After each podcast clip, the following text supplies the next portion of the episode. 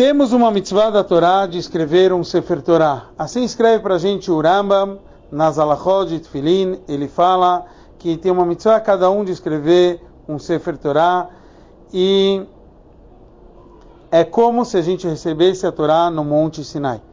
O Rebbe pergunta por que a gente não vê hoje em dia as pessoas escrevendo Sefer Torá. Como esse costume deixou de acontecer? Seria não só um costume, seria uma mitzvah da Torá.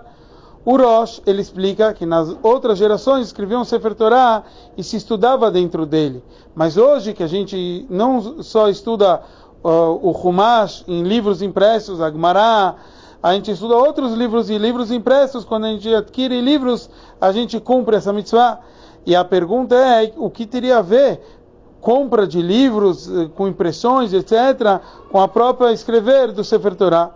A explicação para tudo isso a gente encontra que antes era proibido escrever a Torá oral. Era só a Torá escrita que poderia ser escrita. E ela tinha que ser escrita com todo o cuidado, como um Sefer Torá, etc., fazer linhas, todos os detalhes. E a Torá oral não podia ser escrita.